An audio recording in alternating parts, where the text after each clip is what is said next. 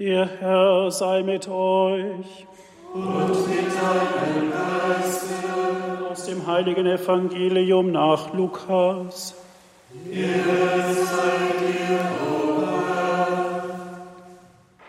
In jener Zeit sprach Jesus zu seinen Jüngern, wenn ihr seht, dass Jerusalem von einem Heer eingeschlossen wird, dann könnt ihr daran erkennen, dass die Stadt bald verwüstet wird.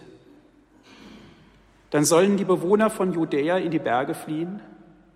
Wer der Stadt ist, soll sie verlassen. Wer auf dem Land ist, der soll in die Stadt gehen, soll nicht in die Stadt gehen. Denn das sind die Tage der Vergeltung, an denen alles in Erfüllung gehen soll, was in der Schrift steht. Wehe den Frauen, die in jenen Tagen schwanger sind oder ein Kind stillen. Denn eine große Not wird über das Land hereinbrechen. Der Zorn Gottes wird über das Volk kommen. Mit scharfem Schwert wird man sie erschlagen. Als Gefangene wird man sie in alle Länder verschleppen. Und Jerusalem wird von den Heiden zertreten werden, bis die Zeiten der Heiden sich erfüllen. Es werden Zeichen sichtbar werden an Sonne, Mond und Sternen, und auf der Erde werden die Völker bestürzt und ratlos sein über das Toben und Donnern des Meeres. Die Menschen werden vor Angst vergehen in der Erwartung der Dinge, die über die Erde kommen, denn die Kräfte des Himmels werden erschüttert werden. Dann wird man den Menschensohn mit großer Macht und Herrlichkeit auf einer Wolke kommen sehen. Wenn all das beginnt, dann richtet euch auf und erhebt eure Häupter, denn eure Erlösung ist nahe. Evangelium unseres Herrn Jesus Christus. Lob sei Christus. Lieber Diakon Andreas, liebe Brüder und Schwestern im Herrn, liebe Zuhörer, liebe Zuschauer, in diesem Jahr war ich selber auch wieder ein Betroffener durch den Tod meines Bruders am 17. März und ich habe ihn wieder gespürt, diesen Stachel des Todes, von dem der Apostel Paulus im Römerbrief schreibt, den Schmerz, wenn man einen lieben Menschen verliert, wie schon zuvor beim Tod meiner Eltern. Jetzt bin ich sozusagen der Letzte von meiner Familie, der noch übrig geblieben ist. Es hat mich sehr getröstet, dass viele Menschen aus meiner Pfarrgemeinde in Balderschwang an dem Requiem teilgenommen haben. Wir standen zu fünft am Altar, Priester und Diakone. Drei Bürgermeister waren da und die Kirche ganz gefüllt. Und das, obwohl mein Bruder kein Mann der Öffentlichkeit war, keinem Verein angehört hat.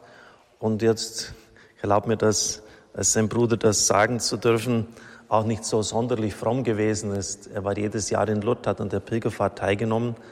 Aber ich glaube nicht, dass er meinen Rat befolgt hat, den Rosenkranz zu beten, geschweige denn jetzt halt noch ein bisschen halt etwas, ein Gesetzchen wenigstens. Erst am Schluss des Lebens wollte er da mit mir die letzten Wochen und Monate, als er selber gespürt hat, dass es zu Ende geht, den Engel des Herrn am Telefon mit mir immer beten. Und seine Motivlage, warum er dann immer am Sonntag unbedingt in der Messe sein wollte, war für mich dann auch nicht immer so ganz klar, denn der Stadtpfarrer von Schwabmünden, wo er gelebt hat, hat mir erzählt, er wollte am Tag seines Todes, hat er noch alles arrangiert, dass er am nächsten Tag, einem Sonntag, zur Messe hinaufgebracht wird. Und der Stadtpfarrer hat mir gesagt, mit ein paar anderen Behinderten war dann immer im Kirchencafé und hat es dort abgehängt. Und das hat ihm irgendwie scheinbar richtig Freude gemacht. Also vielleicht eine gewisse gemischte Motivlage, würde ich sagen. Aber er hat den Gottesdienst schon aus Überzeugung besucht, das weiß ich schon. Also ich möchte jetzt hier nicht heilig sprechen, das merken Sie mit dem, was ich sage. Aber einiges können wir doch von ihm lernen, auch ich selbst. Zunächst einmal das, was sich Lebenszufriedenheit nennt. Ich möchte aber dazu kurz, damit Sie das verstehen, auf seine Biografie eingehen. Bei einem Sauerstoffmangel bei der Geburt ist er zeitlebens beeinträchtigt worden. Und deshalb war er in der Motorik und der Auffassungsgabe nicht der Schnellste. Er hat die Volks- und Berufsschule, wie man es damals genannt hat, nur mit großer Mühe geschafft. Auf der anderen Seite hatte er ein geradezu fotografisches Gedächtnis. Meine Eltern hatten ein Lebensmittelgeschäft kleiner bis mittlerer Größe, wo er tätig war. Und damals hat es noch nicht die Bestellungen über Computer gegeben, sondern über Kataloge. Die Preise waren sogar bis auf Zehntelpfennige ausgewiesen und er kannte den ganzen Katalog auswendig. Und damals war es noch so, dass Vertreter kamen und ihre Produkte anpriesen und wollten, dass man sie kauft. Also es ging noch ganz direkt. Äh, heute ist sicher ganz anders. Und da mein Bruder die Preise ja auswendig wusste, konnte er natürlich bestens mit den Leuten verhandeln. Also irgendwie ein Mysterium, ein Geheimnis. Lieber Gott, warum ist da jemand mit so einer unglaublichen Begabung? Und ich bin sicher, ich sage das nicht einfach so als Understatement, dass er mir weit überlegen war von der Grundanlage her. Der hätte ein Universitätsstudium mit links gemacht. Warum gibt es so eine Begnadung, so eine Begabung und es kann sich nicht entfalten? Und auch wenn es Ihnen vielleicht jetzt seltsam vorkommt, aber mich hat diese Frage lange Zeit beschäftigt, warum hat es ihn erwischt und nicht mich? Warum er, nicht ich? Es hätte mir genauso passieren können. Ich glaube, dass solche Fragen natürlich sind, auch gestellt werden dürfen vor Gott und dass sie aber erst einmal in der Ewigkeit beantwortet werden. Mein Bruder war zufrieden mit seinem Leben, sehr zufrieden. Und vor allem mit den vielen Freizeitangeboten des Wohnheims vom Dominikus Ringeisenwerk. Das ist eine der größten Einrichtungen für Behinderte in Deutschland. Er hatte Freizeitstress. Jeden Abend war er unterwegs. Beim Kegelclub. Dann haben sie irgendwie so eine Art Boccia gespielt. Dann irgendwie so Krafttraining, weil er einen behinderten Arm auch noch hatte, musste er immer da ins Training gehen. Und vor allem natürlich war er bei Reisen viel unterwegs. Die wurden im Oktober schon angekündigt und in der Vorsaison im Mai haben sie es meistens angetreten nach, was weiß ich, in die Dominikanische Republik, nach Mallorca, nach Kreta, nach Venedig, in Schwarzwald in Rom. Ich sage immer, er war mehr unterwegs als ich. Und das hat er dann so gehandhabt, dass er sich schon angemeldet hat, bevor er wusste, wohin es geht. Ich habe gesagt, Albert, wohin geht denn die Reise? Weiß ich nicht, aber ich habe mich schon angemeldet. also er war lebenslustig und das eigentlich bis zum Schluss. Die letzten Monate ist es dann schon richtig dick eingegangen. Und es war eine riesige Gnade. Ich hatte in Augsburg zu tun, weil ich Präses einer geistlichen Gemeinschaft bin, habe ihn am Nachmittag besucht. Und als ich dann im Beiderschwang auf dem Parkplatz angekommen war, kam der Anruf, dass mein Bruder nicht mehr atmet, dass er tot sei. Also ich hatte ihn noch zwei, drei Stunden bevor er starb getroffen. Und das ist ja nicht ganz einfach, weil ich so weit von ihm entfernt einfach gelebt habe. Und dann war noch ein Anruf auf dem Anruf beantwortet, den er mir hinterlassen hat. Es geht ihm gut. Das hat er mir auch mündlich gesagt. Es geht ihm gut. Dabei hatte er unten einen Schlauch am Katheter. Er musste künstlich beatmet werden, weil das Wasser aus dem Körper nicht mehr hinausging und er keine Luft mehr bekam. Und dann hat er hinten einen Port gelegt bekommen, damit das Wasser aus seinem Körper herausfließt. Also er war an drei Schläuchen gehangen, aber trotzdem, es geht ihm gut. Also eines weiß ich ziemlich sicher, dass ich in diesem Zustand nicht gesagt hätte, es geht mir gut. Aber er hat sich wohlgefühlt. Und sein, eigentlich sein letzter Wunsch war, noch einmal nach Balderschwang zu kommen. Noch einmal mit mir ein bisschen Zeit zu verbringen. Ja, es war ein erbärmlicher Zustand eigentlich, in dem er sich befunden hat, aber das hat ihn jetzt nicht sonderlich beeindruckt. Er war wieder in seiner gewohnten Umgebung, umsorgt von liebenden Betreuern des Wohnheims und den Mitbewohnern. Dietrich Bonhoeffer hat einmal gesagt, es gibt ein erfülltes Leben, auch trotz unerfüllter Wünsche. Es werden nicht alle Wünsche im Leben in Erfüllung gehen, aber trotzdem kann man erfüllt leben. Und vielleicht ist ein großer Fehler, den wir machen, der, dass wir meinen, wir brauchen unbedingt bestimmte Dinge. Wenn ich das nicht habe, das Auto, das Haus, ein bestimmtes Gehalt, eine Position oder bestimmte geistliche Güter, wo wir sehen, dass andere sie haben, eine Rednergabe, bestimmte Talente, Gedächtnis, Fähigkeit zu managen oder was auch immer. Wenn ich das nicht habe, kann ich nicht glücklich werden. Das ist ein Unsinn. Es gibt ein erfülltes Leben trotz vieler unerfüllter Wünsche. Warum er zufrieden war, dafür habe ich zwei Dinge herausgefunden.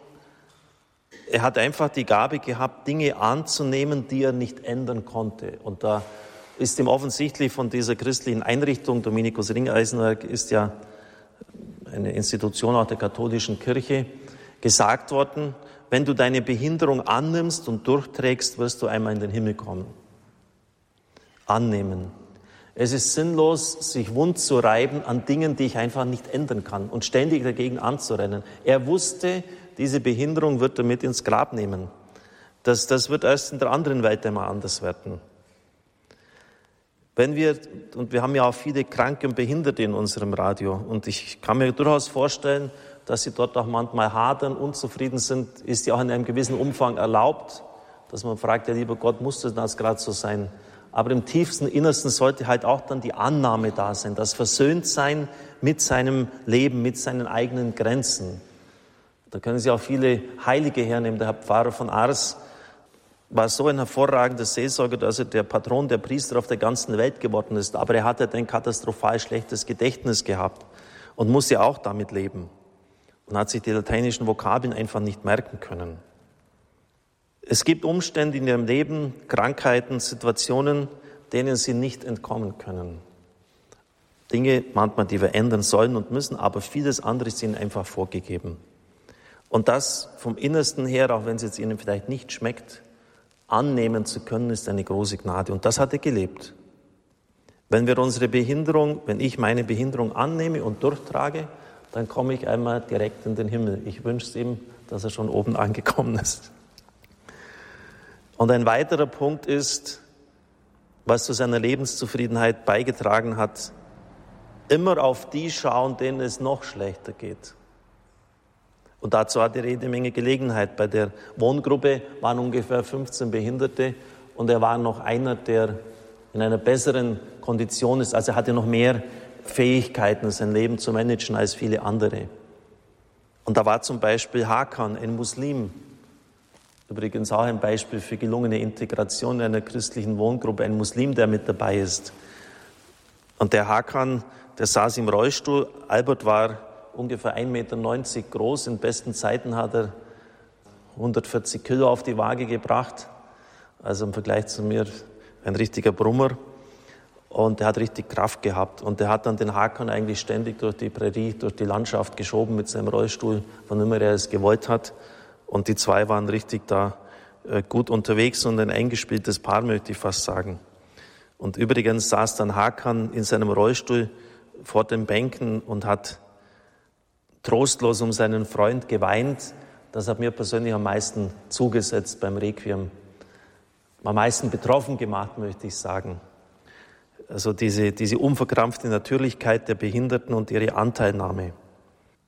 Ich würde alles auch so wieder machen, wie ich es getan habe beim Requiem.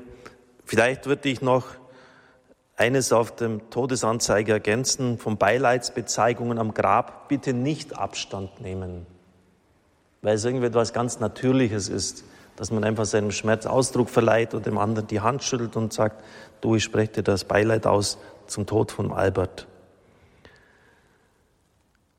Das war ein weiterer Grund, warum er zufrieden war mit seinem Leben, auf die schauen, denen es noch schlechter geht. Wir machen genau das Gegenteil. Und dadurch entsteht Neid und Rivalität. Ich habe es ja vorher schon ausgeführt. Der hat mehr Geld, der hat mehr Einfluss, der kann das besser. Wir schauen in der Regel nicht auf jene, denen es noch schlechter geht. Aber er hat es getan. Und er war damit zufrieden. Ich habe in der Seelsorge Situationen erlebt, wo ich vielleicht auch manchmal oder auch andere Mitbrüder ein bisschen unzufrieden war mit dem, wie es halt alles so läuft. Und da gab es eine Person, die hatte Krebs im Endstadium und die hat wirklich tierisch gelitten. Aber die Augen waren wie Diamanten. Sie haben gefunkelt. Und ich habe mich immer gewundert, mit welcher Kraft kann der das tragen und annehmen. Und ich bin immer immer getröstet von dem weggegangen und war wieder viel zufriedener mit meinem Leben, als es vorher der Fall war. Es geht eine Kraft von diesen Leuten aus. Und vielleicht ist das auch ein Mittel, wenn Sie mal unzufrieden sind, dass Sie mal auf jene schauen, denen das Leben vielleicht in ganz anderer Weise übel mitgespielt hat, die vielleicht Krebs haben, sogar im Endstadium, und die damit innerlich fertig werden. Dann schrumpft die eigene Unzufriedenheit hochsignifikant gegen Null, kann ich Ihnen sagen. Zum Schluss noch ein Wort. Wir haben jetzt in diesen Tagen gehört, dass in China Menschen mit genetisch verändertem Erbgut auf die Welt gekommen sein sollen. Ich halte das für ein unvorstellbares Verbrechen. Natürlich wird sich das immer wieder unter dem Mantel der Menschlichkeit tarnen. Wir haben ja da defekte Gene herausgeschnitten. Als ob das so einfach wäre. Wissenschaftler sagen, das Ganze ist extrem komplex. Das ist nicht so, als ob man mit einer Schere jetzt einfach mal ein bisschen also das Zeugs rausschneidet wie bei einer OP, bei einem wuchernden Gewebe. Das hängt alles zusammen. Das heißt, man weiß noch gar nicht, was das für Auswirkungen auf die Menschen haben wird. Auf jeden Fall sind wir auf dem Weg zur Brave New World von Aldous Huxley, wo Menschen gezüchtet werden.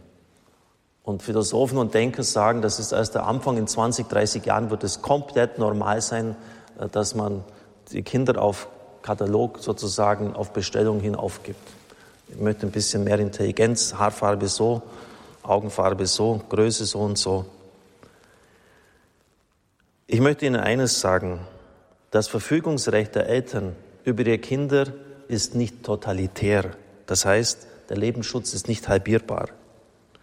Indem wir nämlich für geborene Menschen immer mehr tun und beim Ungeborenen genau das Gegenteil tun.